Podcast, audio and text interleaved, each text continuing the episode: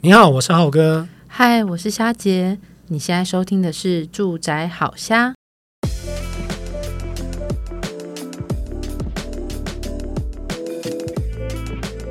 我们其实都知道啊，就是农历七月就是所谓的民俗月这样。嗯，那其实过往啊，呃，有一些风水老师啊，或者是一些房仲啊，他们对于这一段期间去看房子这件事情啊，都会有一些他们的建议跟提醒这样子。嗯，对。那我们最常见就知道说，白天再去看房子啊。身上带一些呃辟邪的一些物品，对，那就是预防说，其实你在这段期间去看房子的时候，可以让你至少你心是安定的，你是放心的去看房子，然后不要就呃，因为毕竟我们也知道有些房子可能比较没有人居住，它是空房的状态，可能你会觉得哎有个黑影或什么的，你自己会，是比较冷吗？有有可能啊，有可能啊，对。那是不是也刚好这时候适合看屋？因为你感受到冷的时候，就会觉得就是知道说这个房子可能不温暖。可能不适合居住啊，对，夏季的时候竟然会觉得冷，有没有？这个就是一种 征兆，有没有？但是反过来想说，哎，不用开冷气，如果你的心够坚定的话。然后，对，我们就要讲，我们这集其实就要讲的就是所谓的凶宅啦。嗯，对。那为什么要在这个时间讲呢？因为我想说，可能也刚好切合说，哎，其实我们在民俗月这这个阶段的时候，你万一真的不小心遇到那种让你觉得冷的房子的时候，我们要怎么去判断说，哎，那这个房子？到底有没有什么状况？那我们到时候可能在网络上做功课的时候，怎么样去回推说这个房子到底是不是呃合乎这个凶宅定义？这样，那我们要怎么样这样避免说买到这样的那个房子？那就几个小撇步，那分享给大家。那首先想要就是因为我知道浩哥有来来做研究嘛，那凶宅怎么样定义它是凶宅啊？哦，好，那我稍微整理了三个要件哦。那怎么样去构成凶宅的定义呢？其实第一个就是，呃，它发生在呢卖方产权持有期间，也就是说，假设我今天我拥有这栋房子，那这段期间呢，这个房子呢发生了一些事故，那其实这个房子就算凶宅。第一个定义这样。那第二个呢，就是说你这个凶宅啊。其实，在发生这个非自然身故这件事情上啊，呃，它是发生在你专有部分这样子。那其实专有部分好像很牢口，其实就是你自己的所有权啦。对你这个产权上，你当中有发生的非自然身故，那这是第二个要件。这样，那第三个要件就是说，呃，我们刚才提到非自然身故嘛，那其实就是。这个就是大家都可以就常记常知道的，就比如说凶杀或自杀或呃不是那种意那种自然身故，就是比如他是意外身亡这样子。所以意外身亡也算凶宅吗？呃，在这个专有部分有发生意外事故的话，意外身亡的话，其实就算了。嗯，对，所以这三个就是所谓的凶宅凶宅的三要件这样子。对，那最常见大家都会说，哎，常听到说什么某一个某一个社区有那种。空中飞人呐、啊，对啊，那那种要怎么定义啊？是定义呃，他原本住在四楼，所以四楼是凶宅。但是他如果是从一呃顶楼跳下来，嗯，那整栋都算凶宅吗？哦，这个就是最常大家被拿出来问的。嗯，他就说，其实除了我刚才讲的那三要件之外，其实通常啊，也要看说你。你的那个空中飞人的那个那个起那个起始点，它到底是专有部分？如果它不是起始点呢？啊、哦，那就不算凶宅。比如说是在呃顶楼啊，或者什么的样子。那大家就会问说，那那它最终的那个结束点呢？嗯，对，结束点那其实就是凶宅了。但但是结束点通常可能会在比如说庭院大厅啊，那可是它又非就是公共设公共的地方，又专属于某一个人的。如果是公共区域，那就不是了，就不是了，对，就不是哦。所以其实就是前面讲的，就是你一定要是在专有部分，嗯、就是说，譬如说你是在啊 A 楼 B 户的某门牌号码里面，在家可能是像我知道常常见的就是呃想不开啦，在家烧炭自杀的那种，因为社会新闻有时候常会出现嘛，对，对，对，嗯、对啊，或者就是可能拿根绳子就拜拜了。这样子，或不小心因为管线走漏，那有一些一氧化碳中毒，这样、嗯、其实那个也算在里面。这样子，哦、对。那最常见过往的案例就是曾经发生过，说可能在呃两两户它之间，他们的阳台是相通的，嗯，对，它只有一个护栏，它是隔开，那就发生在 A A 住户的阳台上面这样。那 A 住户会觉得说啊，我不想要让他经过我的大门，嗯、对，那他就一直不让那个那个。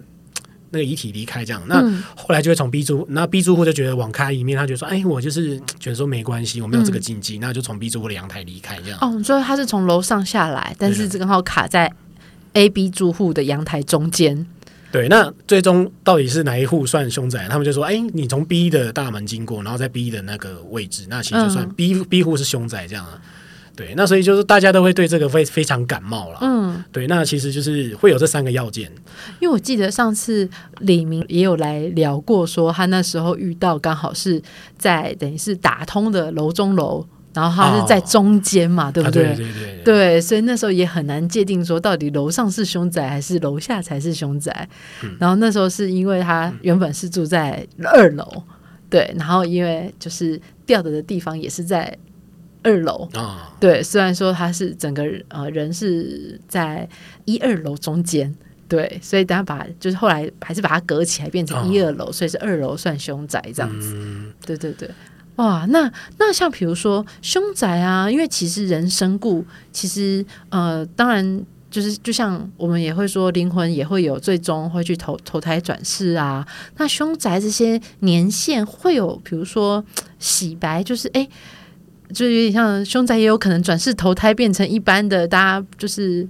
就是呃非凶宅类的住宅嘛。哦，这个这个就是大家最最毛的地方，这样，嗯、因为其实现在呃，因为法令透明的关系，跟那个社会观感的问题啊，嗯、所以其实基本上很多房仲啊，他们在遇到这些案件的时候，其实他们都会白纸黑字写得很清楚，他会在不动产说明书上写好他这个房子的现况，这样。所以有的时候我们看到一个房子在网络上刊登，或者是说现场问房仲说那个价格悬殊很大，其实大家都知道背后一定有一些原因在里面，这样的，那都会标注很清楚。那下节讲那个就是比较恐怖的地方，就是说他可能知道是凶宅，那他后面的买家买了之后，他可能也不一定进去住了，嗯、但是他持有了一段时间，可能呃三到五年之后，他也会有同样用稍微低于市价的一个价格，然后去做出售，这样，这就是我们常讲的，就是凶宅洗白这样子。对，那因为它经过一，它经过一手或经过二手嘛，那其实，在上面就不会有凶宅的那个灯那个记录在上面，这样，它其实是呃，我我是有住过的啊，我是自用啊，这样子，那就会变成说间接的，好像是隐瞒了这个凶宅的内容，这样子。对，那有些其实变得很常见，就是呃，他会有他们其实在这些投资科，他会有自己规定一个凶宅年限，这样的，也就是说呢，他会知道说大家都会排斥凶宅嘛，那没关系，我就用比较低的成本先买入之后啊，然后再。依照那个我的持有年限，然后再去慢慢的去再去往后推演，可能五年后或六年后。然后再用另外一个以他当年当时购买成本再稍微高一点的成本，然后就把它出售掉。嗯，对。那其实经过一手之后，其实都不知道。那只有谁知道？可能只有邻居知道，或呃管理委员会的阿伯知道这样。嗯，我之前有听过一个案例，耶，他其实是因为你知道，房地合一税通常也要持有个五六年之后再去做销售，那个的税率会最低。嗯、所以那个投资客啊，就买了那一间凶宅之后，隔成好几间套房。哦，他想说，哎。那我让很多人来住，就是冲冲人阳气吧，对不对？嗯嗯、然后他就以这样的方式去洗白了那间凶宅。就是他后来还是一样脱手出去，因为但是就会是因为他也可能也是卖投资客，因为他已经都隔成很多的套房了。嗯，对，那也还好那，那那样的这呃，从房东听来这个传闻是也还好，那些住户其实没有传出说有遇到什么样的呃闹鬼事件啊，或者是有什么样的状况，好，大家都很平安。对，所以最后还是以还还是以不错的价格就是脱手这样子。嗯，对。不过听到的时候，那时候就会觉得，哈，好像不是那么的，就是，呃，怎么会用这样的方式来帮这间房子就是洗白这样子？嗯、对，哎，那那既然是这样的话，除了说像呃，刚是投资客嘛，那如果说我们是一般的自住客来说的话，那凶宅可以买吗？如果如果你真的是拿来自住的话啦，我们也是建议说。嗯有几个小小地方，你真的要稍微留意一下，因为这些东西可能是在你可能就签约之后，你才说，哎，怎么会这样子？你你会发现，其实你都没有想想想难透这样。那首先我们知道说，其实凶宅一定会低于市价三到五折去做出售嘛，对，那就是为了就是说，希望说这个房子还是有流通的价值这样。那如果说你真的要购买的话，你要有你要知道说，其实凶宅它对于银行来说是一个巨大的商品哦。天哪！他如果原本八百万的话，我就要有八百万的现金去购买，哎，对啊，对啊，对啊，你要用，对，等于是你要自己拿钱去买这个房子，其实银行不会不会介入在里面。所以即使是低于市价，那因为如果银行拒绝承贷，那也是个很头痛的问题，哎，嗯嗯，嗯所以就变成说，其实真的就只有投资客愿意接，嗯，因为等于是相对于投资客来讲的话，他假设三百万可以买到一栋房子，对，他现金流比较大啊，比我们一般这种可能我们还希望能够贷到七成八成啊。甚至以上的那种自助客来说，那银行如果拒贷，那真的那再便宜可能也很难下手了。嗯，嗯对。那第二个问题就是所谓转手不易啦，嗯、也就是说，假设你今天都已经确定说啊，我知道这个价格很便宜，我也愿意跟他长相厮守，你也真的把就是签约签下去之后，你要考虑说。呃，你你如果是自住，那也没关系。可是万一有一天你要做转手的时候，你要考虑到你后面的买家他知不知道你这是凶宅这件事情。嗯，对，因为基本上其实呃，所谓不动产交易都会有呃白白纸黑字会做一些说明在上面了，所以你很难不不让你的买后面买家知道说你这个是凶宅。所以说，其实即便你在过往当中，你你在持有期间，你可以得你可以获得减免啊，税金的减免啊。可是你在售出的时候。你后面的买家还是会因为知道说你这是凶宅的原因，他可能会大力的砍价，对，嗯、所以反而不会让你反而是亏会亏钱的、哦。你当初购买成本可能是亏钱的这样子，嗯，对。那另外最后一点就是可能比较是民俗上了，就是也是看个人啊，就是说他会对你的身心有一定的影响。对，我们都知道说人鬼殊途嘛，所以其实你住这个房子的话，呃，如果说你没有另外你你的你的因为宗教的关系，你对这件事情是没有忌讳的话，那也还好。可是大部分其实住住过的人都不太有一个好的一个感受，这样子，所以其实都会觉得说，呃，如果你是做投资，你将来可能要做商办的中心，或者是说你要做套房雅房的出租，那其实都还 OK。可是你自己住进去的话，哇，那你就要三思一下了。对，嗯，那。像刚刚讲到说啊，就虽然说凶宅还是可以，就是买，虽然会有一些状况啦，吼，那那大家就会，如果要避免买到凶宅哦，其实这边有五点大家可以来参考看看哦。一来就是说，其实，在看房之前，在网络上面都可以来做查询。对，那网络上可以，比如说查那个什么凶宅网啊，它其实就会有将就是呃一些凶宅的资料都有标注在上面。那你就可以透过房仲直接提供给你的地址。如果假设你去看房的时候觉得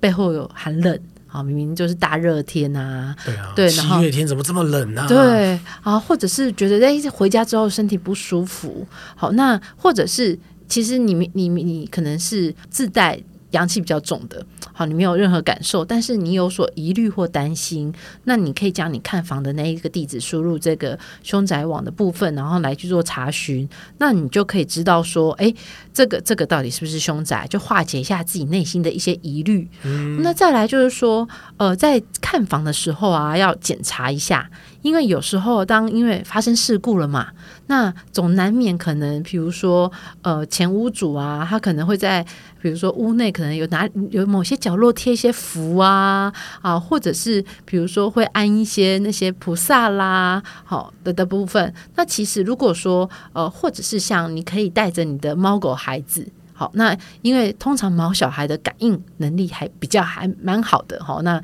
呃，他们其实其实可以感受到我们感受不到的，呃，就是呃，就是好兄弟们。好，那所以如果他们比如说会对着某个角落狂吠啊，或者是自动闪避的话，那或许这个房子可能也有一些就是可能不适合你居住哦。还有一个就是，你看带看的房仲朋友，他有没有很紧张的感觉？哦，怕你发现，对不对？不是怕你发现，是他自己也怕啊，自己也怕，他自己也怕。对，所以我觉得这个好像也是一个方式，这样、嗯。哦，那或者是说问一下，呃，就是里长或是街坊邻居，好，就问说，哎，那大家这这就我可以问问说，哎，那前五组其实是呃，他是什么样的人呢、啊？那或许可能。可能会从邻居或里长那边听到一些小八卦，也说不一定。哎、欸欸，这一点蛮重要的，因为其实不只是凶宅这件事，嗯、我们自己去看一般的房子，也会先问一下里长跟呃那个管管委会的人，这样，因为你你至少知道说，哎、欸，这个社区有没有发生过什么事情？因为因为其实蛮有趣的，我之前有听过那个案例，就是他已经交屋也装潢好了，然后结果突然有一天那个电灯不会亮，这样，然后他就问一下说，问管理员，哎、欸，是不是社区停电什么？然后社区管理员说，啊啊，你你现在住进来，你都没有你都没有发现什么事哦。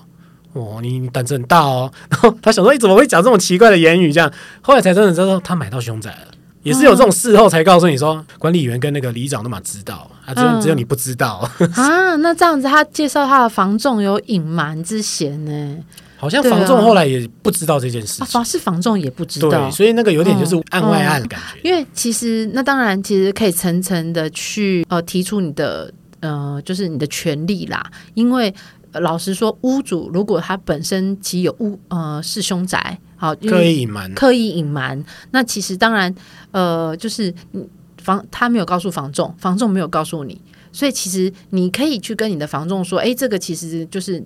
就是你的记载不实，那当然房仲也会有他的法律顾问，他会去跟前屋主也做等于是连带求偿，嗯、因为这并不是他们的问题。所以其实虽然当中你没有直接接触到屋主，当然也可以直接对屋主提高，因为你在签约的时候，他因为你当下签约，房仲是等于是第三人嘛，但是实际上签约的还是你跟屋主。好，所以这个也是，只是说房仲是呃你们之间联系沟通的桥梁。对，好，那或许你没有屋主的电话，你可以委托房仲去找到这个屋主，但是你可以就可以利用呃跟这个屋主求偿，说他透明坦白的告诉说，哎、嗯，他这个其实是凶宅，对，那你所丧失的权益啊，或者是说，呃，如果当你觉得说，哎，那这个房子我不要买了，或者是说，那就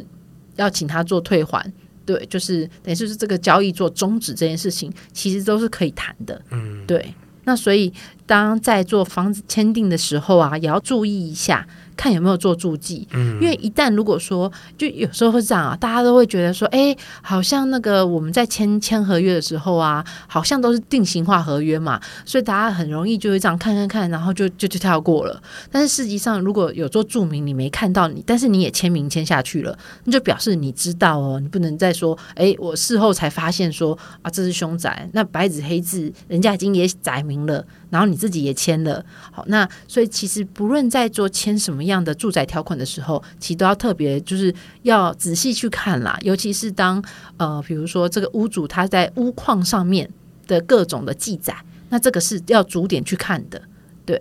这样就可以避免自己买到凶宅了。嗯嗯，然后另外就是，其实刚才提到房仲嘛，那其实房仲体系他们自己也有他们内部的呃系统啊。所以说，只要上面是手上经手，他们有凶宅的一些物件的话，他们其实都会做标注，然后也会去做做那样的注记。所以其实他们在销售的时候啊，呃，他们也会先帮你过滤一遍啦。那当然说，如果你真的不巧遇到了一些可能刻意隐瞒的那个房仲的话，那可能你自己在价格上本身就要先做一下考量，这样子，因为其实不合理的价格，那反映出。不对等的交易，那其实你就可以先预预防，有一个心理准备，这样子。嗯，那大家会觉得说，哎，什么叫做不合理的价格？所以大家可以去查一下实价登录。当如果说这间房子原本明明呃可能呃两三年前是用一千万购入的，但是为什么现在熊熊用七百万就要做售出？那或许可能房仲会，如果假设他是刻意隐瞒，或是屋主刻意隐瞒，他有可能说啊，没有，我急着脱手要一笔现金啊。这时候其实就可能可以去凶宅网去查查看，看他有没有刻意隐瞒这个事实。因为一般人在卖房子的时候，多少还是会想要赚一点回来啦。所以当跟实价登录，诶，这个落差真的太大的时候，这就要小心了。嗯。嗯那今天这一集呢，就是很少人会提这个凶宅这件事啊。那我觉得还是需要跟大家分享一下这个经验啊。那如果说你在呃一些网络资讯平台啊，或者是说你在 Facebook 的社团当中，你看到说，哎，这个价格很不合理，甚至有房仲其实就已经写明这个就是凶宅的时候，我觉得你至少有一个尝试可以知道说，哦，原来这个价格跟凶宅的内容到底是什么，后续你就可以再去考量说你。对于这样的物件，你有什么样的理解然后？甚至是说，可以了解自己的需求，就是那个可能看你是信什么样的宗教啦，就可以来驱魔一下，对，让让自己可以用呃稍微便宜的价格，但是又有点心安的模式，也可以来做一个转换的处理。对啊，说不定我是开一个教会 教会的聚集所，有没有？哎，其实就很好，嗯，对，低价又买到，然后又可以。做一些很正正能量的事情，这样也是也会有另一种就是需求的上的利用，这样子。对对对，对，嗯，好。那喜欢这一集的话呢，别忘分享给你朋友。那如果有任何的想法呢，也欢迎私讯到住宅好虾。那住宅好虾还是持续的有在做呃一对一买房相关咨询哦。那如果你觉得买房上有一些卡住的地方，也欢迎私讯给我们，那我们都很乐意为您服务哦。好，那我们下次聊喽，拜拜，拜拜。如果你喜欢今天的内容呢，别忘了到 Facebook 搜寻“住宅好虾”，让我们陪你虾天虾地虾聊房事相关大小事。